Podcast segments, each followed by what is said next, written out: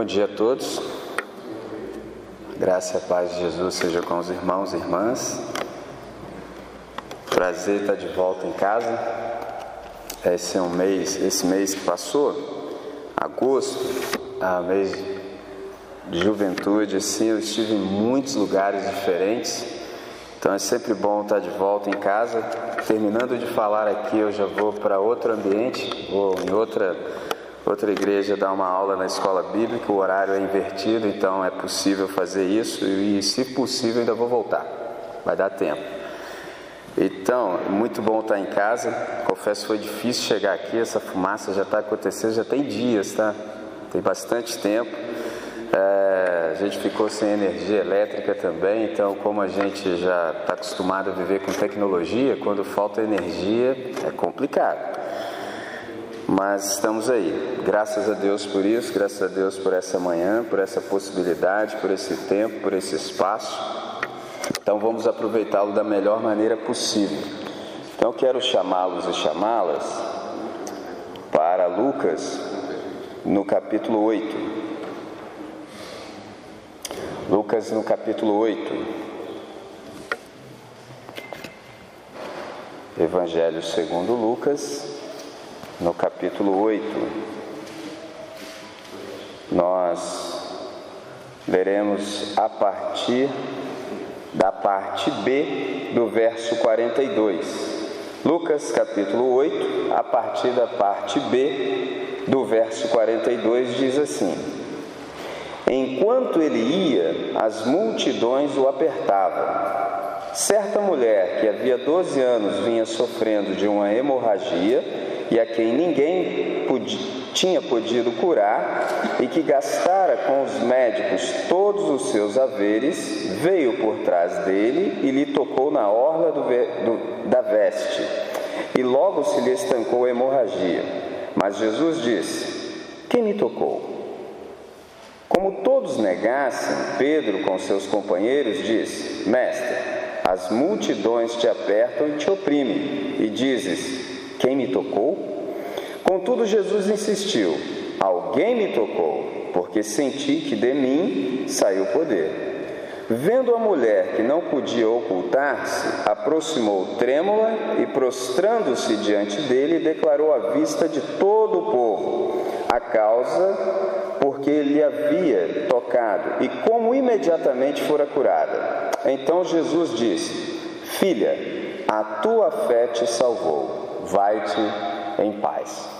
Vamos falar com o Senhor? Pai, nós rogamos o teu auxílio, rogamos-te que nos fales ao coração nesse tempo, como tem feito até aqui. Suplicamos que nos dê luz, de modo que compreendamos a tua palavra. Abre o nosso entendimento, Senhor, de modo que possamos discernir qual é a tua boa mensagem para o dia de hoje e para hoje.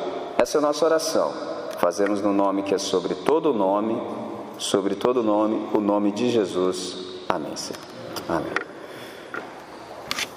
Como você percebeu, eu comecei a leitura pela parte B do versículo 42, que diz assim: Enquanto ele ia, as multidões o apertavam se você olhar no verso 40, diz que Jesus voltou ou regressou e a multidão recebeu com alegria porque todos o estavam esperando. Nesse ínter aqui, o que, que acontece? Aparece um senhor chamado Jairo, que é um principal da sinagoga, o chefe, e se prostra aos pés de Jesus e lhe faz uma súplica. Ele diz que a sua filha está à morte e para que Jesus o acompanhe e que vá até a sua casa e imponha as mãos sobre a sua filha para que ela viva. Essa é a ideia. E Jesus prontamente vai com ele, não oferece nenhuma objeção e vai. Só que enquanto ele ia, se passa essa cena que ele é interrompido. É interessante você observar na Bíblia quantas vezes Jesus é interrompido. É sermão que ele começa e não termina. É impressionante. Então, enquanto ele ia, certa mulher que havia 12 anos vinha sofrendo de uma hemorragia, entra em cena. É interessante quando nós lemos esse texto com outra lente, por exemplo, outro ponto de vista, que é o do Marcos, você percebe que ele é bem rude quando ele fala acerca dessa mulher, porque ele diz que ao invés dela ser curada por todos os médicos aos quais ela se submeteu buscando tratamento, ela não foi curada. E o pior, ela piorou. E é tão interessante que além dela piorar, ela ainda gastou tudo que tinha e nada mudou. Já o Lucas, como é médico, ele já não toca nesse assunto. A parte do texto que eu li não consta nos melhores manuscritos. Você deve observar que na sua Bíblia deve estar entre colchetes. Então Lucas é menos rude. Ele não diz isso. Ele não diz que ela gastou todo o dinheiro dela com todos os médicos. E embora ele não tenha feito, por exemplo, uma descrição específica quanto à natureza dessa hemorragia, ele presta um esclarecimento dizendo que o seu caso era incurável. Realmente era um desafio à capacidade de todos os médicos. Essa doença aqui era crônica. Então, essa mulher sofre de uma hemorragia crônica e ela ouve acerca da fama de Jesus. E ela que ouviu acerca de, da fama de Jesus, agora ela o vê em meio à multidão andando pelas ruas. Isso aqui é interessantíssimo, porque Jesus de fato é o missionário urbano por excelência. O Pedro vai dizer em Atos 10, 38 que Jesus andou por toda parte fazendo bem. Uma coisa que eu aprendi com Cristo é o seguinte: se você vai andar com Ele, você tem que ser leve, porque Ele não para nunca. Se você for pesado e quer ser discípulo de Jesus de Nazaré, já fica complicado, porque Ele não para de andar nunca, Ele anda por toda parte, sempre fazendo bem. Então, essa senhora que já sabia de Jesus, já ouvira a sua fama daquilo que ele podia fazer, e agora ela o vê andando pelas ruas. E ela se aproxima. Agora, como ela se aproximou de Jesus em meio àquela multidão, eu não faço a menor ideia, honestamente eu não sei. Eu não sei, porque era muita gente. E é interessante que o Lucas ainda descreve dizendo que eram multidões. Bom, a multidão já é muita gente, agora multidões deve ser mais gente ainda. Então, como ela se aproximou de Jesus naquele estado, também não sei, porque eu não sei se você já perdeu sangue. Se você perder sangue, você fica fraco. Eu já perdi sangue por algumas horas, ou fiquei muito fraco. Você perder sangue durante 12 anos, você fica muito fraco. E muito fraco para enfrentar multidões é bem difícil. E sendo mulher ainda, mais difícil ainda. E doente, mais ainda. Essa poxa, eu honestamente não sei. Agora, o interessante é que aconteceu aqui o imaginável, inimaginável e o improvável. Por quê? O que, é que ela fez? Ela veio por trás dele, por entre a multidão e tocou em Jesus. Mas como que ela tocou? Ela tocou de um modo sorrateiro. E ela não podia fazer isso.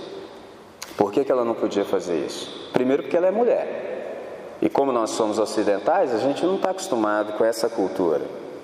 Judeu não toca em ninguém do sexo oposto, exceto se for da família. E quanto mais ela tocar em Jesus, não pode. E quanto mais sendo doente, aí que não pode mesmo. E por que, que não pode? Porque ela está impura cerimonialmente falando. Qual é a lei em Israel? Se uma mulher tocar em qualquer coisa, se ela estiver impura, ela faz com que isso automaticamente seja impuro. Então não pode. Olha o que, que ela conseguiu fazer. Ela enfrentou uma multidão doente e tocou em Jesus.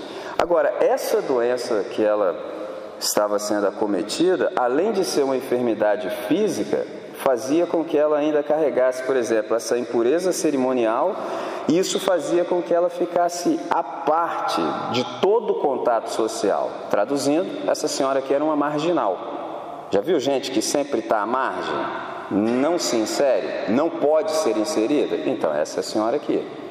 Então, o que ela fez não poderia ser feito de modo algum, mas a sua dor era suficiente para que ela ousasse enfrentar essa longa tradição e saísse em público para tocar em Jesus, ainda que em segredo. Como eu disse para vocês, como ela venceu essa barreira humana aqui, eu não faço ideia. Mas eu sei por que ela tocou em Jesus.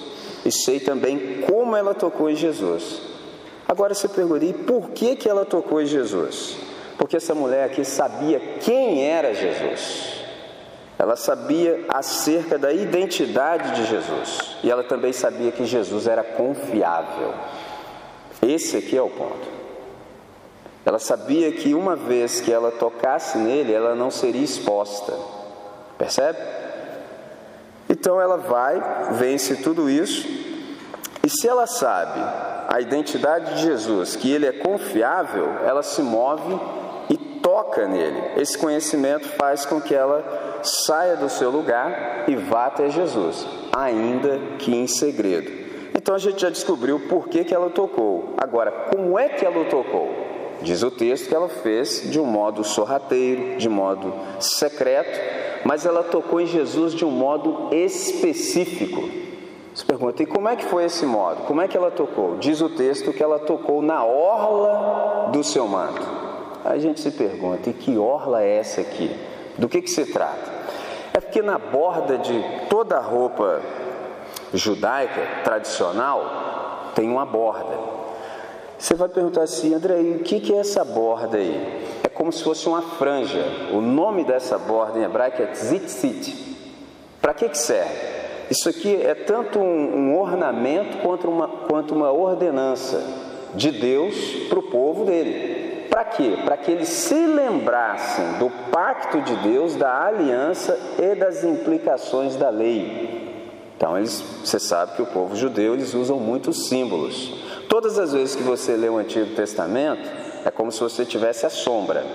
Quando você lê o Novo Testamento, você tem a luz. Quando você lê o Antigo Testamento, você tem o negativo da foto. Quase já não dá para falar isso mais, né? A gente já está na era da tecnologia, então ninguém tem gente que não sabe nem o que é negativo. Mostrei um disco de vinil para o meu filho, e falei: o que, que é isso? Falei: isso aqui é antes do CD. Ele falou: então vamos ouvir ele. Falei: não dá. Não dá, não tem aparelho, só tem o disco, mas não tem aparelho mais. Tem gente que não conhece o negativo da foto. Quando você lê o Antigo Testamento, você tem o negativo da foto. Quando você lê o Novo, você tem a foto revelada. Por isso que às vezes as pessoas têm dificuldade de compreensão, porque a Bíblia é um livro que você entende a primeira parte se você entender melhor a segunda. Se você entendeu a segunda, você entende a primeira. Se você não entendeu o Novo Testamento, você não entende o Velho. Não tem como, é difícil. Por isso que muitas pessoas cometem muitos erros na hora de expor, porque não conhece o novo, não conhece a luz, vai falar do negativo, fica complicado. Captou? Então isso aqui é um ornamento para que o povo pudesse se lembrar. Então é no meio da multidão que essa senhora chega por trás de Jesus com toda a sutileza e toca na orla, no tzitzit. Você falou assim, mas como é que ela fez isso? É porque ela sabia a identidade de Jesus. Ela já ouvira sobre a sua fama, mas ela sabe quem é Jesus de fato. Bom, se ela sabe quem é Jesus de fato, tem algo aqui no texto que a gente às vezes não percebeu ainda, que passa rápido e a gente não percebe. Por exemplo, quando você lê essa narrativa em Marcos, no capítulo 5, no verso 28, diz assim: que ela pensava consigo mesma se eu apenas lhe tocar as vestes, ficarei curada. Se eu apenas lhe tocar as vestes, ficarei curada. Você começa a pensar, mas de onde essa senhora tirou essa ideia? Tá certo, ela sabe que Jesus é Jesus. Mas por que, que ela entende que se tão somente tocar na orla do manto ela vai ficar curada? Será que tem alguma coisa aqui que a gente ainda não percebeu? Lembra que eu já ensinei para vocês que todas as vezes que a gente se aproxima da Bíblia, a gente deve se aproximar desconfiado de que tem alguma coisa no texto que a gente ainda não percebeu? Aqui tem uma. Se essa senhora sabe acerca da identidade de Jesus, já ouviu acerca da sua fama, sabe que ele é confiável, ela está se baseando em alguma coisa que às vezes nos passa rápido e a gente não viu. Essa senhora está se baseando em Malaquias 4, verso 2, que diz assim: mas para vós outros que temeis o meu nome, nascerá o sol da justiça, trazendo salvação nas suas asas. Saireis e saltareis como bezerros soltos da estrebaria. Vamos apertar a tecla SAP aqui para a gente entender o que está sendo dito aqui? Sol da justiça é o Messias. Então diz que o sol da justiça se erguerá e trará cura, ou seja, salvação nas suas asas. Se a gente traduzir esse texto de um modo mais literal, vai ficar assim: o Messias trará cura em suas franjas, no seu tzitzit. Quem é Jesus? Ela sabe. Jesus é Deus. Jesus é o Messias. E ele, conforme prometido pelo profeta, vai nos trazer cura nas suas asas, na borda do seu manto. Então, se eu tão somente tocar ali, eu fico boa. E foi por isso que ela chegou de modo sorrateiro e tocou em Jesus. É aqui que a gente percebe onde está fundamentada a convicção dessa senhora. Ela sabia quem era Jesus, sabia da sua identidade, sabia quem era o Messias. E é interessante que depois que ela faz isso, Jesus pergunta: Quem me tocou? Porque ele sentiu que um fluxo de poder saiu dele e percebeu que alguém o tocara. Agora é interessante que para os amigos de Jesus, os discípulos, essa pergunta de Jesus pareceu tola. É porque às vezes a gente não percebe a ironia que tem no texto bíblico. E o Pedro que se encarrega de dizer o que todos estavam pensando. Porque ele diz: Quem me tocou? Agora você imagina, uma multidão ou multidões, gente te empurrando para lá e para cá, te assediando, todo mundo em cima de você. Aí você abre a boca e fala assim: Quem me tocou? Ah, Aí o Pedro não aguentou. Senhor, a multidão te oprime, te comprime. Senhor me pergunta quem te tocou? Fala sério, né, Jesus? Traduzindo, Senhor, será que o senhor não sabe a diferença de alguém te tocar e alguém te empurrar? É isso que está na mente deles. Jesus sabe. Tanto é que Jesus sabe a diferença que ele não diz quem me empurrou, ele diz quem me tocou. Ou seja, uma coisa é alguém tocar em você de modo casual, sem querer, de um modo não deliberado. Outra coisa é alguém tocar em você sabendo o que está fazendo. Esse é o ponto. E Jesus percebeu isso, porque dele saiu virtude. Ele fala: Quem me tocou? Só, por que, que ele fez isso? Porque essa senhora aqui, a maneira como ela engendrou o plano dela é para que ela fosse curada em segredo para evitar qualquer constrangimento. Eu toco nele, fico boa e sumo. Porque ela não podia fazer aquilo, era contra a lei. Você morre se você quebrar a lei. Então eu vou ser curada e ó, vou embora. Quando Jesus disse: Opa, quem me tocou? O que, que ela fez? Opa, melhor ficar quietinha aqui. Quando a gente olha essa narrativa em Marcos, a gente percebe que Jesus correu o olhar. E ele insistiu: Quem me tocou? Ela, vendo que não podia se esconder mais, se revela e ela se prostra aos pés de Jesus. Mais uma vez eu digo, como nós somos ocidentais, às vezes a gente não percebe esses detalhes. Ajoelhar-se diante de alguém na cultura judaica não é permitido. Você só se ajoelha diante de Deus. Se essa senhora se ajoelhou diante de Jesus, o que ela está dizendo para todo mundo? Ele é Deus.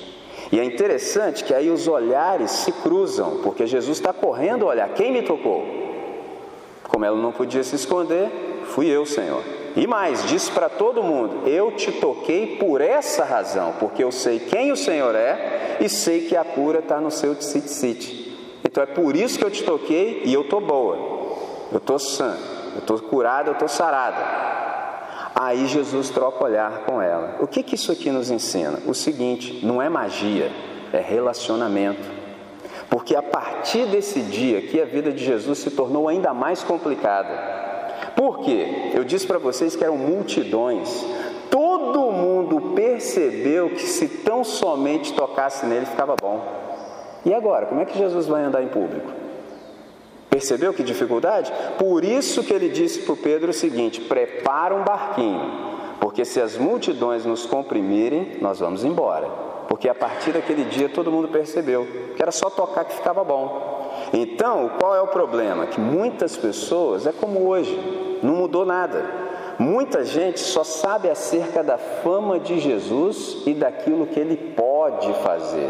E só se relaciona com Jesus nesses termos, ou seja, Quanto eu posso ganhar nesse relacionamento? É um relacionamento de barganha. Aqui no Brasil tem demais. Ou gente que não sabe acerca de Jesus, gente que não pode dizer quem é Jesus de Nazaré, mas está interessada naquilo que ele pode fazer, naquilo que ele pode lhes propiciar. Esse é o ponto. Essa senhora não. Ela sabia quem era Jesus. Por isso que ele pergunta: quem me tocou? Porque ela estava com medo. E a partir do momento que eles cruzam os olhares, Jesus a conforta. Por quê? Qual a ideia aqui? Ele fala: a sua fé te curou, vai em paz, vai tranquila e fica livre desse mal, ou seja, permaneça com saúde, permaneça saudável. Qual é a ideia dos milagres de Jesus? Eles não são um fim em si mesmo. Os milagres de Jesus apontam para a identidade dele. Então, quando ele conversa com essa senhora, quando ele olha para ela, ele está dizendo o seguinte: a senhora está correta, sou eu mesmo, sou eu mesmo. Isso é extraordinário. E Jesus fala acerca da fé que essa senhora tem. E a gente se pergunta: que fé é essa que Jesus está se referindo? Será que é essa fé que extrai a cura? É como eu disse, aqui no nosso país tem demais. Tem gente que tem fé na fé. Fé na fé. Ou é a fé no Messias? É a fé no Messias. Que tipo de fé é essa que Jesus está falando? Não é a fé que consegue extrair uma cura. Não é essa fé que Jesus está se referindo. É a fé que é capaz de reconhecer que Jesus é Deus. Essa fé que extrai cura tem até uma igreja para ela. É a igreja da multidão. Tem igreja da multidão, tem a igreja dos discípulos e a igreja da multidão. Qual que é a igreja da multidão? É uma igreja que só está interessada em tudo que Jesus pode fazer por eles. Entendeu? Simples quanto parece. Então o pessoal só se relaciona com Jesus porque Jesus multiplica pão, Jesus ressuscita mortos, Jesus resolve problemas e por aí vai. Tem dia marcado para você ir lá, ter a sua causa resolvida. Isso é a igreja da multidão. Agora, a igreja dos discípulos é composta por gente que sabe quem é Jesus de Nazaré. Quem é Jesus de Nazaré? Jesus de Nazaré é Deus. Jesus de Nazaré é o Messias, é o Filho de Deus, é o Deus em carne que veio para nos libertar. Quem sabe disso é membro da igreja dos discípulos. Quem não sabe disso é membro da igreja da multidão. Está só interessado naquilo que Jesus pode fazer. E se porventura, entre aspas, Jesus não fizer aquilo que a pessoa acha que ele deve fazer, pronto, é frustração completa. Estou cansado de ver isso. Não, mas Deus disse que faria. Eu falei, olha, presta atenção.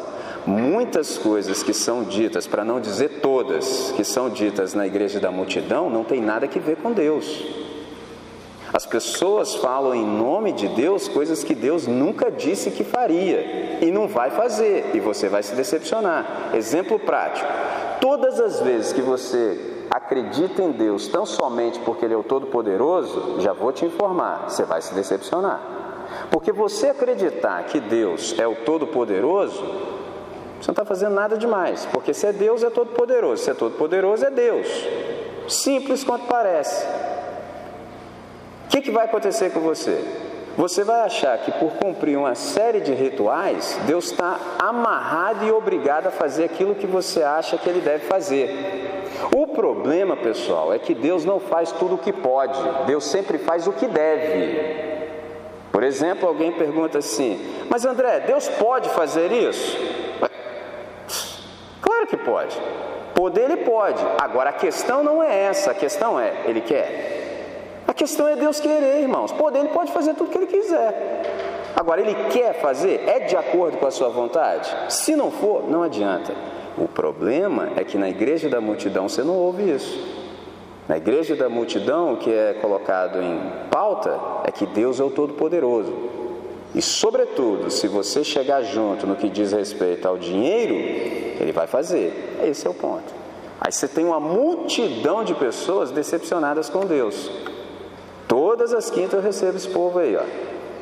Quem já teve a oportunidade de participar sabe do que eu estou falando. Tem três anos que eu estou lá tirando os carrapichos, curando trauma, ferida, pessoas que foram feridas em nome de Deus, coisas que Deus nunca disse. Três anos, hein? Aí vocês já aprenderam aquela forma que eu disse. Aí você precisa desevangelizar para evangelizar. Porque quanto tempo eu levo para dizer, não, mas isso aí não tem nada que ver com Deus. Isso aí não é o Evangelho. Isso é loucura. Três anos já, hein? Essa luta. Então, quem é membro da igreja dos discípulos sabe quem é Jesus de Nazaré. Então, essa fé que Jesus está se referindo é a fé que sabe reconhecer a sua identidade. O que, que isso pode nos dizer nessa manhã? Que somente aqueles que se aproximam de Jesus com a convicção que de fato Ele é o Messias, o Filho de Deus, podem tocá-lo sem medo. Sem medo nenhum. Porque qual é o medo que nós temos quando nós vamos nos relacionar com Deus? Nós temos medo de nos entregarmos completamente. A gente tem medo de se expor diante de Deus, porque na nossa mente limitada a gente acha que o que fez surpreendeu a Deus. A gente acha que a bobagem que a gente faz surpreende a Deus, como se Deus não soubesse. É o contrário, pessoal. Nós nunca surpreenderemos a Deus, porque Deus é onisciente, Ele sabe tudo que há para se saber.